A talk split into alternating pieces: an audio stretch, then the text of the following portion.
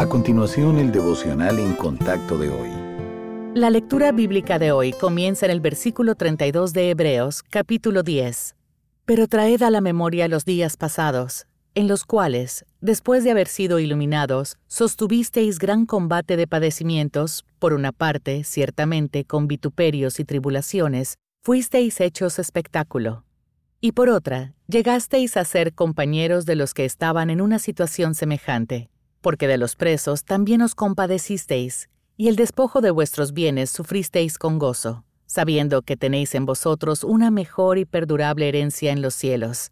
No perdáis, pues, vuestra confianza, que tiene grande galardón, porque os es necesaria la paciencia, para que habiendo hecho la voluntad de Dios, obtengáis la promesa, porque aún un poquito, y el que ha de venir vendrá, y no tardará.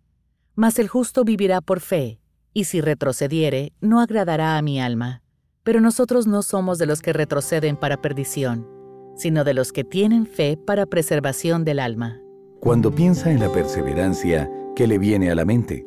Por lo general, la asociamos con la persistencia a través de las dificultades, como la mentalidad de un maratonista que se esfuerza por superar el dolor para terminar la carrera. Ayer vimos que Hebreos 12, versículo 1, nos anima a correr con este tipo de determinación, lo cual implica que enfrentaremos dificultades y sufrimiento a lo largo de la vida de fe. Nuestra meta debe ser permanecer fieles y obedientes a Cristo en cada situación. Eso es posible porque sabemos que nuestro sufrimiento es temporal y que tenemos una herencia esperándonos en el cielo. Pero mientras tanto, necesitamos tener la actitud correcta, ¿Debemos murmurar y quejarnos durante todo el camino al cielo? Por supuesto que no. El escritor de Hebreos elogió por su actitud gozosa a los cristianos que sufrían. No disfrutaban del dolor ni de las dificultades, pero sabían que todo era parte del plan de Dios para su bien y que, en última instancia, tendrían una gran recompensa en el cielo.